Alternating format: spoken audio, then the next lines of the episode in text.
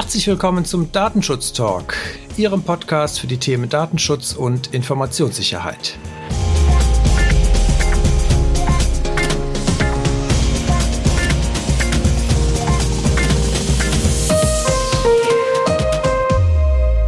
Heute begrüßen wir Sie wieder zu einer Themenfolge. Mein Name ist Heiko Gossen und wir haben ein Thema ausgewählt, was in der betrieblichen Praxis, glaube ich, relativ viele Datenschutzbeauftragte tagtäglich oder zumindest in unregelmäßigen Abständen beschäftigen dürfte. Und zwar geht es um das Thema Mobile Security.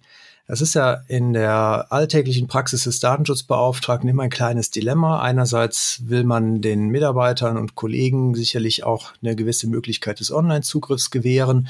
Und auf der anderen Seite weiß man natürlich um die Risiken, die damit einhergehen.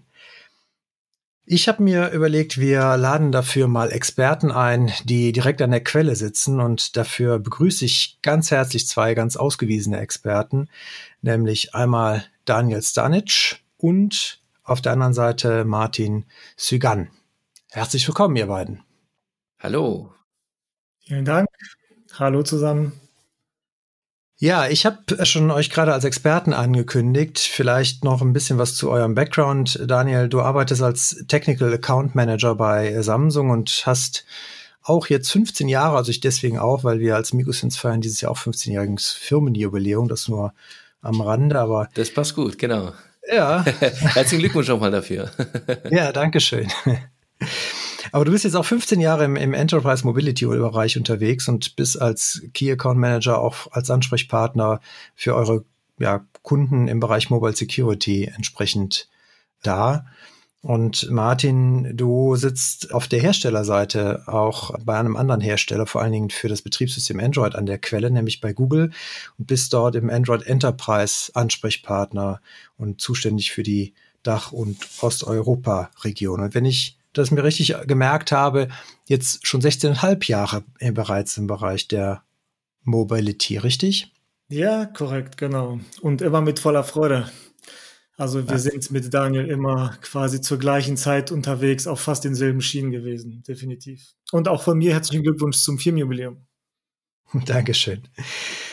Ihr habt auch einen Podcast, Mobile Talk heißt der, beziehungsweise ist sogar ein, ein YouTube-Format, was ihr habt. Euch kann man sogar sehen, im Gegensatz äh, zu uns, die nur, die nur relativ sporadisch mal bei YouTube auch mit Gesichtern auftauchen.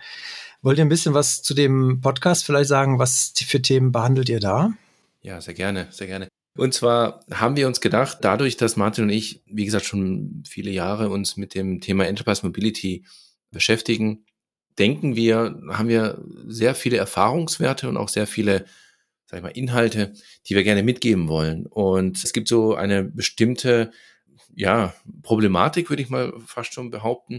Ich meine, jeder von uns ist der englischen Sprache mächtig, aber es ist erstaunlich, dass wir festgestellt haben, also Martin und ich haben festgestellt, dass wenn wir auf Deutsch oder deutschen Content liefern und auf Deutsch einfach referieren und zeigen, wir sehr viel mehr Gehör bekommen und auch viel mehr Interaktion mit unseren Zuschauern.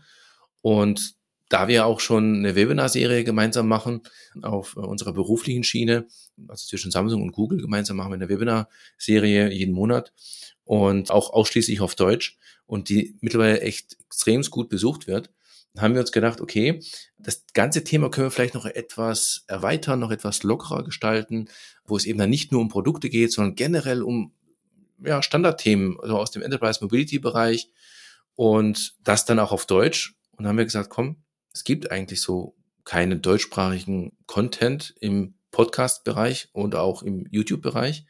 Viele, die zwar irgendwelche Reviews machen von Endgeräten und von Betriebssystem-Updates oder Versionen, was auch immer. Aber letztendlich um das mit dem reinen Fokus auf B2B, also reines Thema, wie kann ich meine Unternehmensprozesse mobilisieren, wie kann ich die absichern, gab es so in deutscher Sprache nicht. Und dann haben wir gedacht, ja, das wäre vielleicht ein Thema, das wir aus der Hüfte heraus schießen können und haben jetzt quasi mit unserem Mobile Talk soweit gestartet und sind sehr zuversichtlich, dass wir da ja das ganze noch Thema das Thema noch ausbauen können.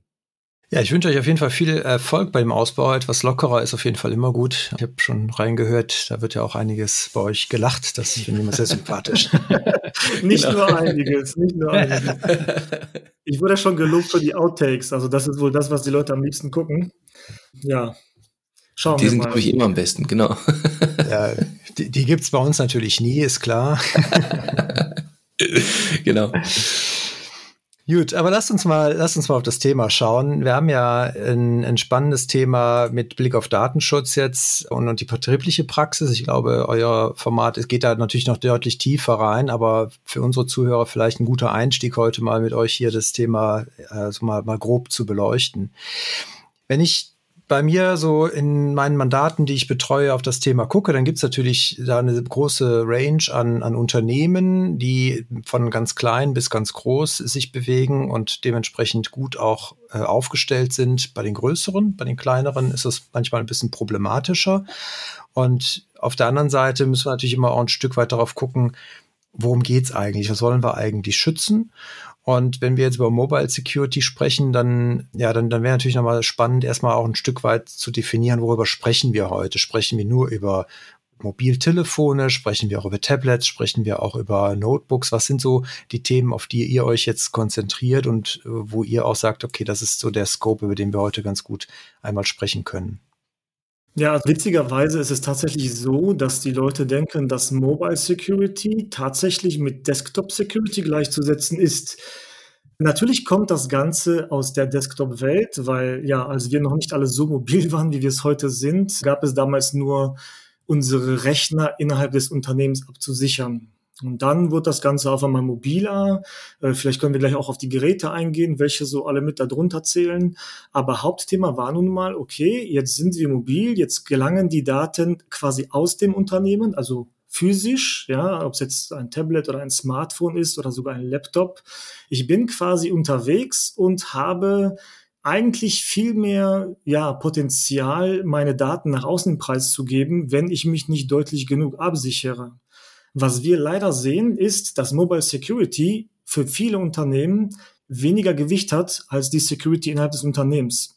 Und da sollten sich tatsächlich die Unternehmen dessen bewusst sein, dass man draußen als Mitarbeiter viel mehr Angriffsfläche hat, als wenn man sich ja, im, ich sag mal, in, im, im Kämmerlein oder halt im, im Büro im, im Unternehmen befindet. Ja, also es können natürlich sehr viele neue Gefahrenstellen lauern. Erstens kann ich das Telefon verlieren. Zweitens Beispiel, ich möchte jetzt keine Werbung für Ketten machen, aber ich sitze jetzt in einem Fastfood-Restaurant, lasse mein Smartphone liegen, hole kurz meine Bestellung ab und wer stellt überhaupt sicher, dass ich die Daten sicher habe und das Gerät halt eben nicht von jedem, also einerseits geklaut, zweitens ja auf das Gerät direkt zugegriffen werden kann oder drittens ja ich überhaupt sicherstelle, dass dort nichts nach außen gelangt. Also das ist glaube ich so erstmal das Thema Mobile Security ist wirklich für mich eine Sicherheit, die außerhalb der Büroräume am Ende des Tages für die gewährleistet werden muss. Ich weiß nicht, wie Daniel das so sieht, aber das ist so meine grobe Definition.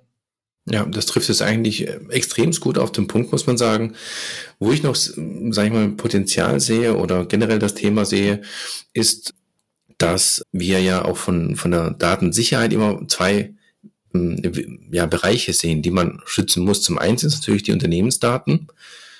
Das heißt, in, jede, in jeglicher Form. Das heißt, sowohl wenn die Daten in Bewegung sind, das heißt von einem Punkt zum anderen Punkt kommunizieren, aber auch auf dem Endgerät verbleiben, wie es der Martin gesagt hat, das Gerät bleibt irgendwo liegen, bekommt dann letztendlich seine Daten darauf gespeichert und auch wenn das Gerät keine Konnektivität zum, äh, zur Firma hat, müssen die Daten, die darauf gespeichert sind, noch auf jeden Fall sicher sein und das quasi auch Angriffe, die dann auch physikalisch erfolgen auf dem Endgerät, dass da eben nichts passieren kann, dass die Daten nicht ab, abgreifen können oder abgegriffen werden können.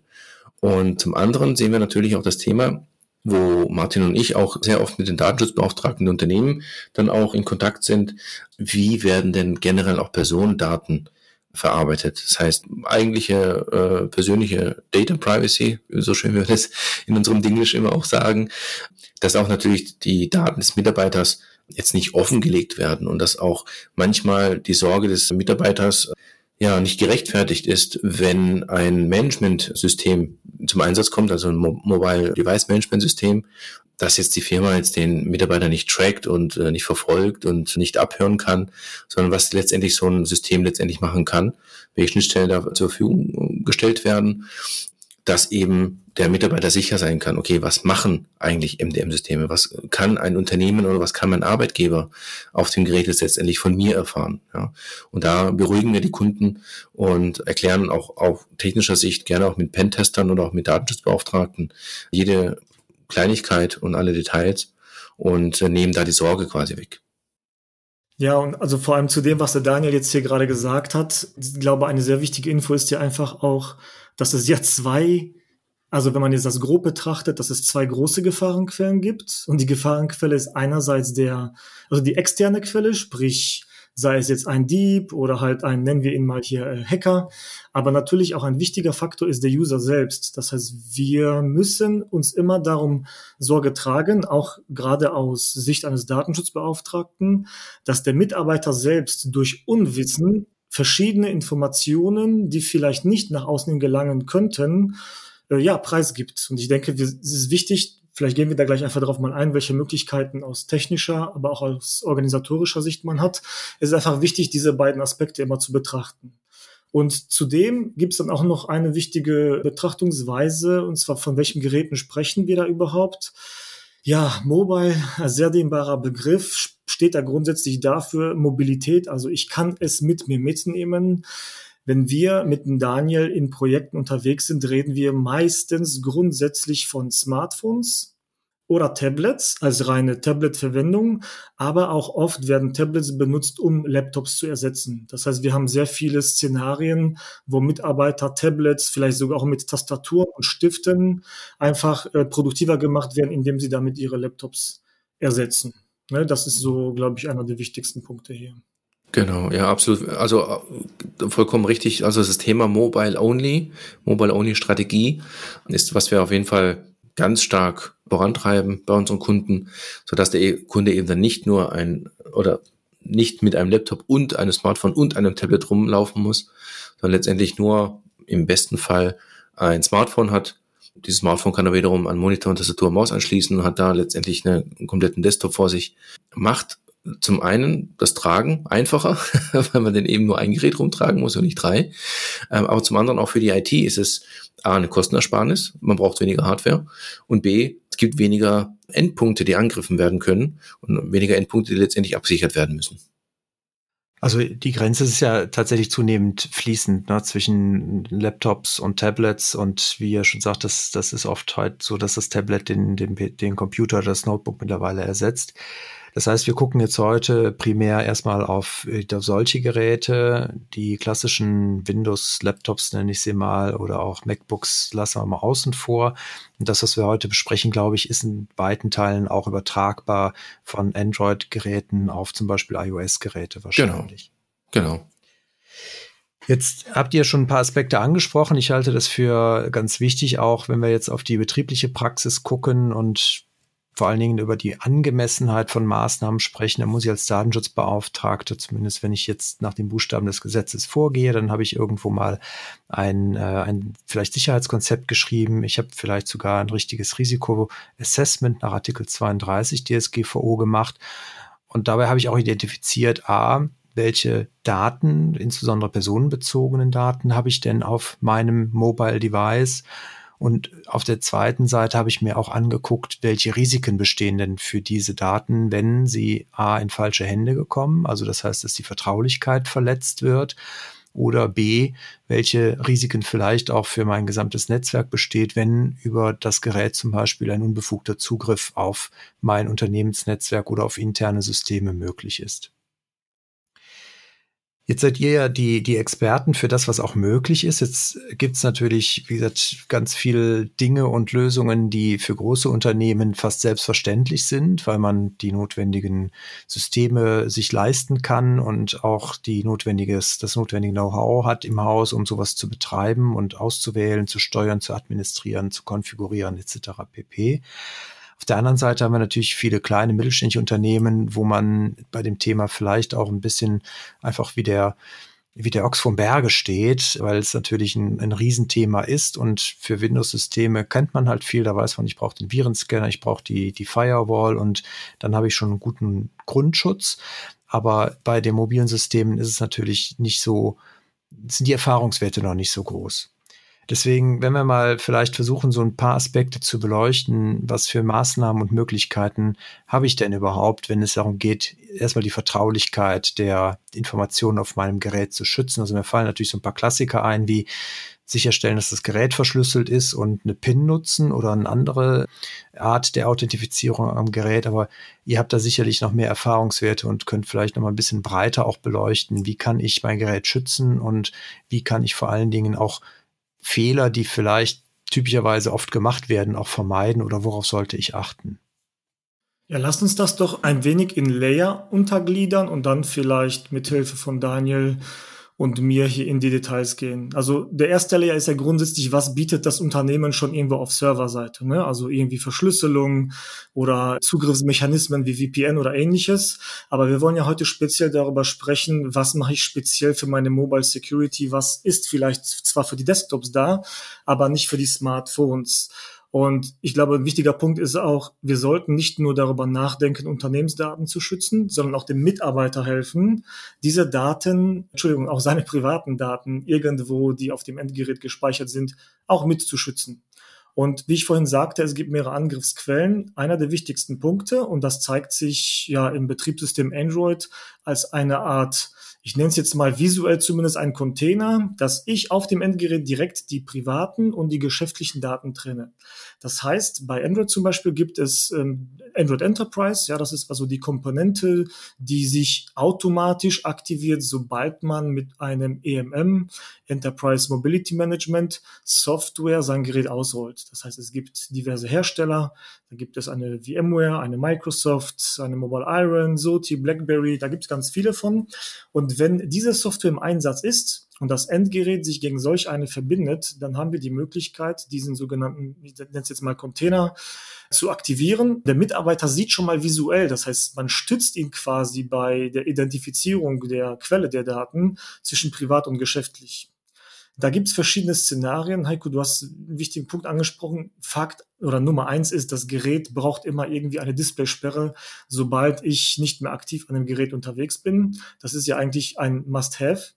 Zweitens aber muss ich sicherstellen, dass der Mitarbeiter selbst logischerweise auch weiß, was er mit den Daten zu tun hat oder dass er benachrichtigt wird, falls er versucht, geschäftliche Daten irgendwo in ja, unvertrau unvertrauenswürdige Quellen bereitzustellen. Also bei Android ist es so, wenn ich eine Information herunterlade, sei es aus meinem E-Mail-Client, der mir vom Unternehmen bereitgestellt wird, wenn ich dort einen Anhang speichern möchte in meiner privaten Dropbox, Google Drive, OneDrive von Microsoft, äh, sei es der diesmal dahingestellt, entweder hat der Administrator so konfiguriert, dass ich diese Daten erst gar nicht scheren kann, oder er hat es erlaubt, aber es wird auditiert. Das heißt, man kann theoretisch sehen, welche Dateien aus dem Unternehmen nach außen hin in die private Cloud, sage ich jetzt mal, äh, geschoben worden sind. Genau. Ja, also generell ist Ding mal das A und O, dass man auf jeden Fall die Endgeräte, die man im Einsatz hat, völlig egal, ob wir jetzt vom Mittelstand sprechen oder von, vom Großkonzern, jedes Gerät sollte in einem Management-System äh, eingepflegt werden. Das heißt also, früher hat man ja MDM gesagt, Mobile Device Management, dann hieß es irgendwann mal EMM, Enterprise Mobility Management. Aktuell sind wir beim UEM-Begriff, ist immer das Gleiche. Ich äh, spring mal zurück auf MDM, das dürfte den meisten Zuhörern auch ein Begriff sein.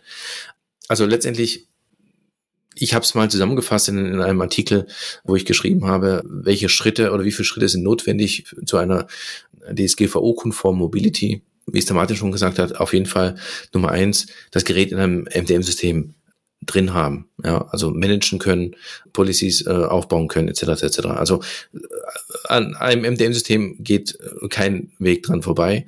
Und gerade auch für Mittelständler, da gibt es ganz tolle Angebote, die auch sehr preisgünstig sind. Also es muss nicht immer das High-End ähm, System sein.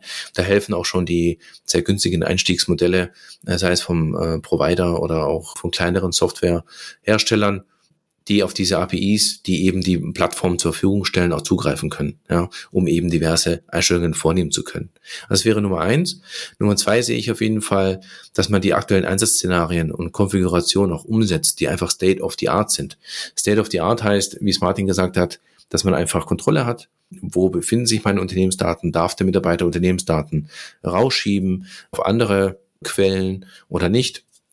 Darf er die Daten oder wie darf letztendlich der Mitarbeiter die Daten verarbeiten? Punkt. Ja, also auch da den Mitarbeiter selbst vor sich zu schützen, dass er nicht aus Versehen vielleicht irgendeine PDF irgendwo in den sozialen Medien postet, die dann vielleicht Preise beinhalten oder irgendwelche anderen relevanten Daten oder sicherheitsbedürftigen Daten.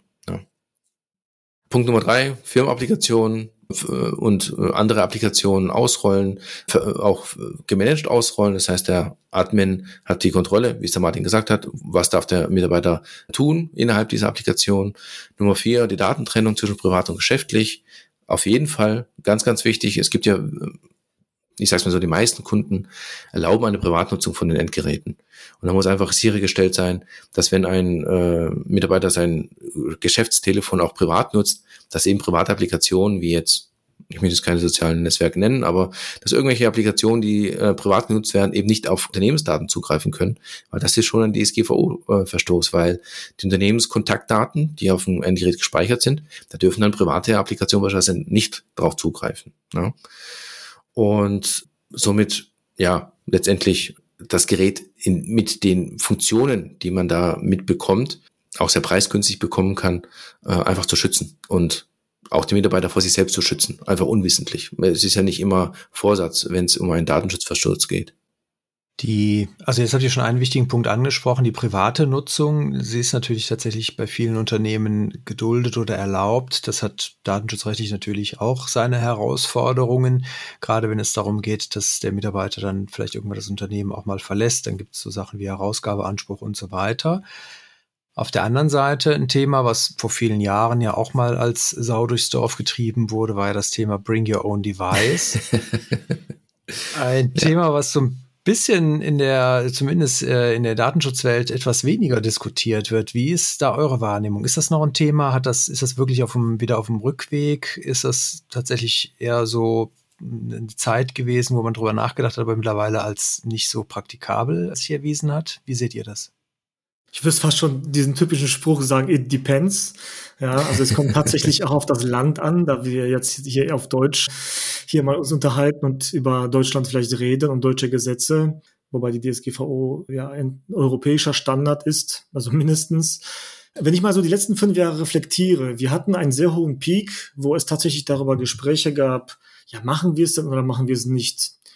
Das, was ich in den letzten ich sage jetzt mal, 12 bis 24 Monaten erlebe, ist, man spricht gar nicht mehr darüber, machen wir BYOD oder nicht oder welche Möglichkeiten haben wir, sondern man schaut, dass man sich sehr breit als Unternehmen aufstellt und einfach alle Möglichkeiten erlaubt, diese aber so gut wie möglich unterstützt im Sinne oder äh, vom Backend her aus der Datensicherheit.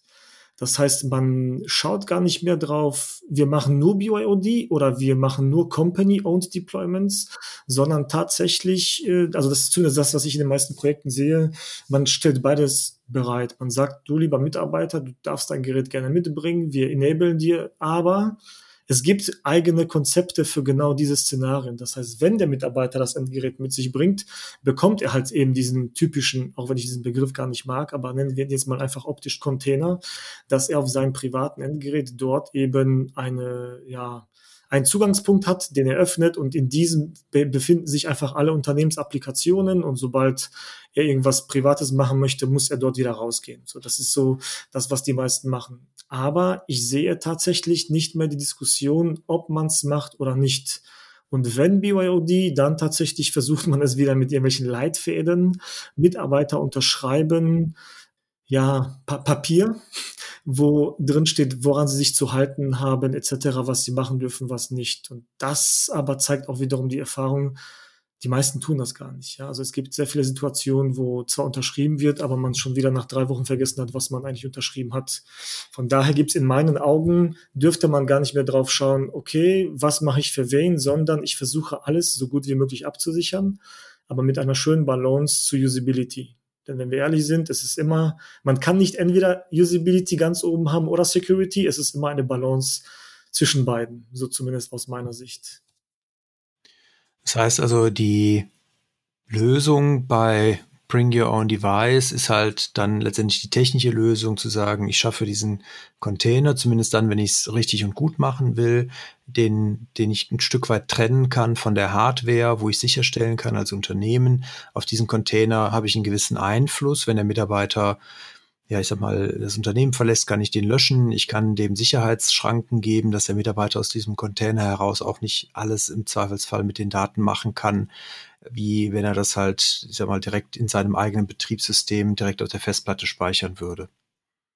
Genau, also man muss nicht zu sehr auf ihn eingehen, man muss das schon so umsetzen, ja, dass er entweder nicht anders kann oder dass es einfach bei Design so ist, ne, dass es so natürlich wie möglich ist, dass der Mitarbeiter auch sieht, wo er sich dann da gerade befindet, in dem, was er tut. Wenn wir jetzt auf so Themen wie Mobile Device Management schauen, also Tools, mit denen ich am Ende meine Geräte verwalten kann, über die ich Sicherheitspolicies ausrollen kann, über die ich auch konfigurieren kann, was ich nachvollziehen kann. Du hast das eben, Martin, auch schon mal gesagt. Ich kann halt entweder direkt Schranken setzen oder aber ich kann es zumindest auditfähig machen, indem ich halt erfasse, wer hat wann was gemacht. Das bedeutet ja gleichzeitig auch wieder Erhebung von personenbezogenen Daten, weil ich ja dann auch, wenn ich das darüber mache, sehen können muss, welcher Mitarbeiter hat wann was gemacht. Also es ist sehr, sehr invasiv im Zweifelsfall auf den Mitarbeiter bezogen. Was ist aus eurer Erfahrung so das, wo ich als Datenschutzbeauftragter darauf achten sollte, wenn ich ein Mobile Device Management einführe? Wo muss ich darauf achten, damit ich halt das Ganze auch datenschutzkonform gegenüber den Mitarbeitern wieder am Ende darstellen kann? Das Wichtigste in dem Kontext für einen Datenschutzbeauftragten ist auf jeden Fall das Thema Datentrennung.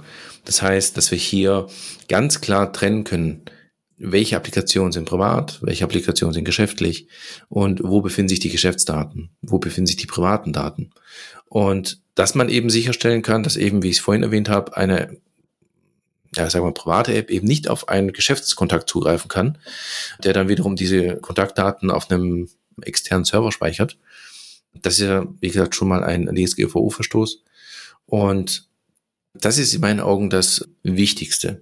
Leider muss ich sagen, also aus der Erfahrung heraus, Martin kann das sicherlich auch bestätigen, wenn wir mit Datenschützern zusammenarbeiten, dann haben sie erstmal die große Sorge, ja, die Mitarbeiter werden überwacht mit einem MDM-System. Und das ist ja einfach nicht der Fall.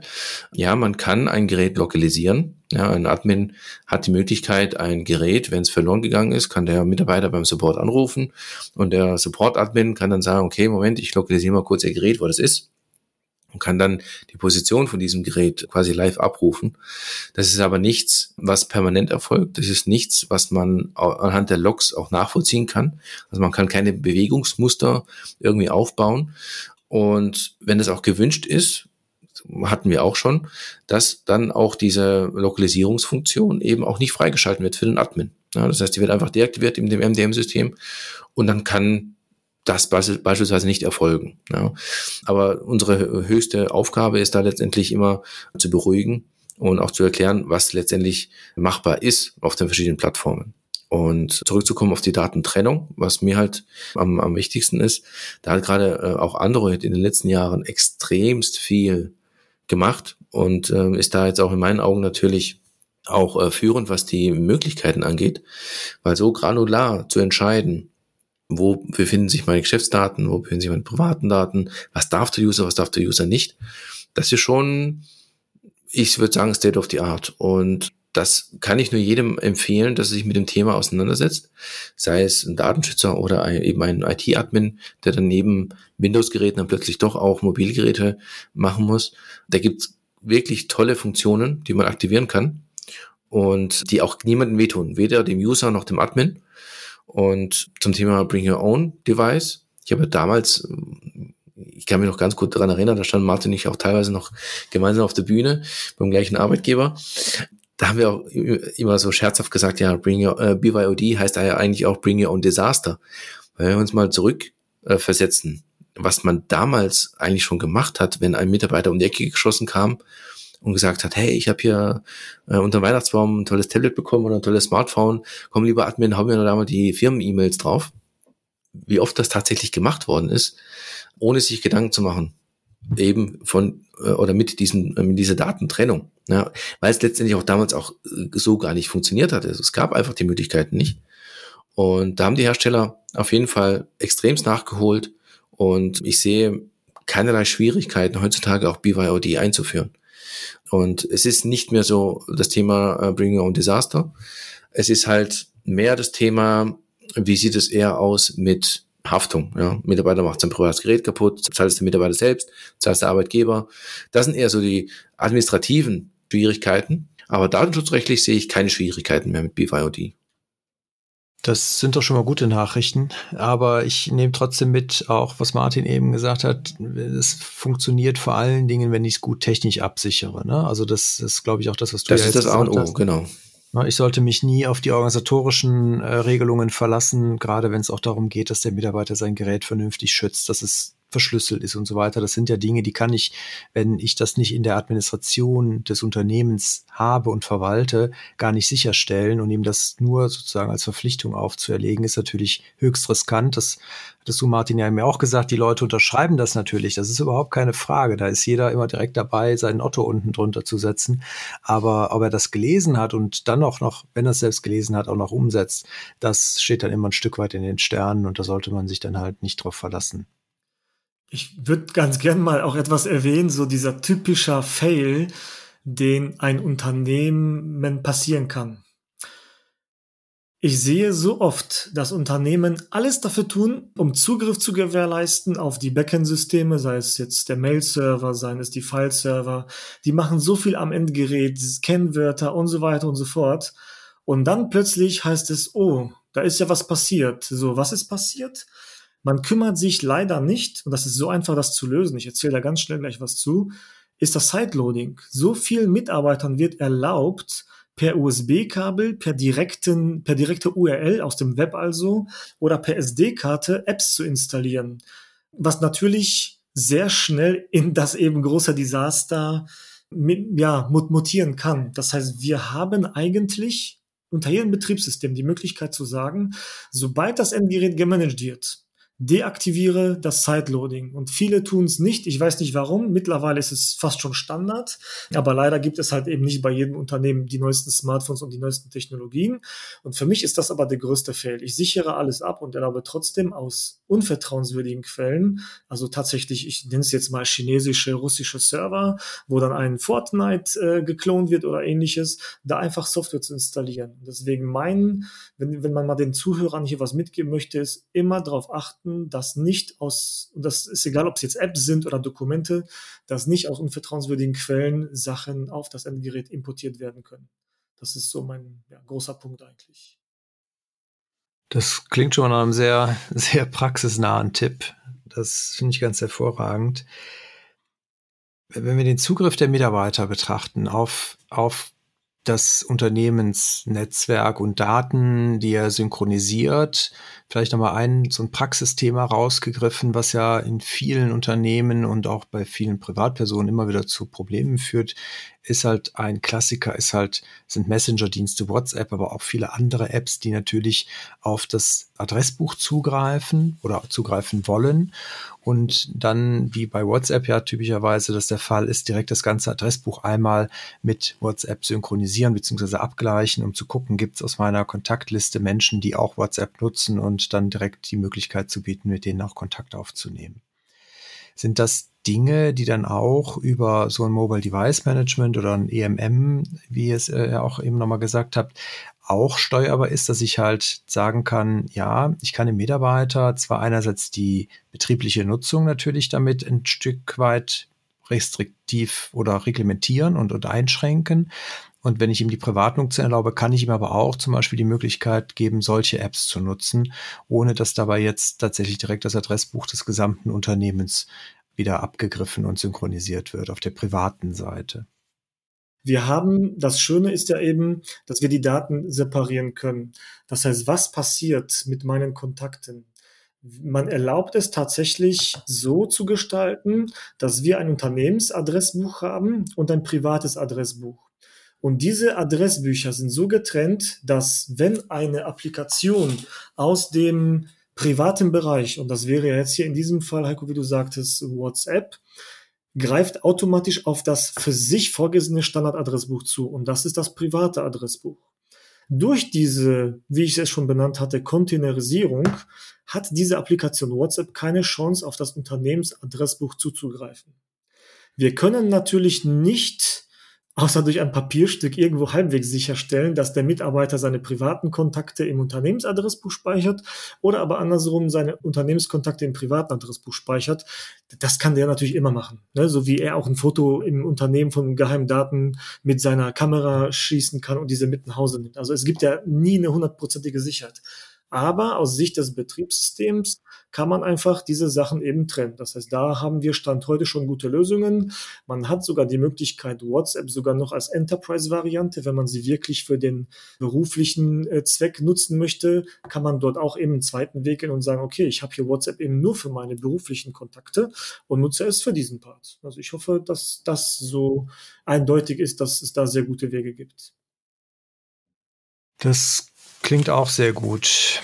Gibt's sonst noch bestimmte Tipps, die ihr unseren Zuhörern mitgeben wollt, worauf man noch besonders achten sollte oder Literaturempfehlungen? Daniel, du hast eben noch einen Artikel angesprochen, den du schon mal geschrieben hattest zum Thema, wie führe ich sowas DSGVO-konform ein. Ich hoffe, der ist verfügbar und wir dürfen den auch in unseren Show Notes verlinken. Sehr gerne, sehr gerne, ja. Das ist äh, auf meinem eigenen Blog äh, starnetch.org. Dort habe ich einen Artikel gepostet zum Thema Europäische Datenschutzgrundverordnung im Kontext der Enterprise Mobility. Da habe ich mich mit dem Thema etwas äh, intensiver auseinandergesetzt und äh, auch ein YouTube-Video dazu äh, auch aufgenommen, wo ich das ganze Thema auch nochmal visuell darstelle falls der eine oder andere nicht lesen möchte, dann sich es gerne anschauen möchte. Und ja, da werden wir, auch Martin und ich, noch gemeinsam auch noch Content liefern ähm, diesbezüglich. Ansonsten, du hattest noch gerade gefragt, was würden wir noch empfehlen oder was ist noch so ein wichtiges Thema? Vielleicht noch ein Thema, was äh, ja uns eigentlich nicht betreffen sollte, aber es ist, was wir häufiger auch leider sehen bei den Kunden, dass man eben nicht nur per E-Mail kommuniziert, Gott sei Dank. Es gibt ja äh, tolle Messenger-Systeme, mit denen man auch innerhalb der Firma miteinander schnell kommunizieren kann. Ich finde es gerade im Mittelstand immer sehr, sehr schwierig oder ja, es blutet mir quasi das Herz zu sehen, dass man dann auf einen sehr bekannten Messenger da zurückgreift, der, äh, wo man weiß, dass der nicht DSGVO-konform betrieblich genutzt werden kann. Da ist noch mein Appell an, an die Zuhörer, auch wenn es Messenger-Dienste gibt, die kostenfrei sind und am weit verbreitesten sind, sollte man sich über, sollte man nachdenken, ob man wirklich den auch betrieblich nutzen möchte, weil eigentlich ist das nicht erlaubt. Und ich kann da nur jedem raten, sich da den Messenger, die es auf Markt gibt, es gibt auch andere kostenfreie, die auch sehr gut funktionieren und auch DSGVO-konform zu betreiben sind, sich die mal anzuschauen.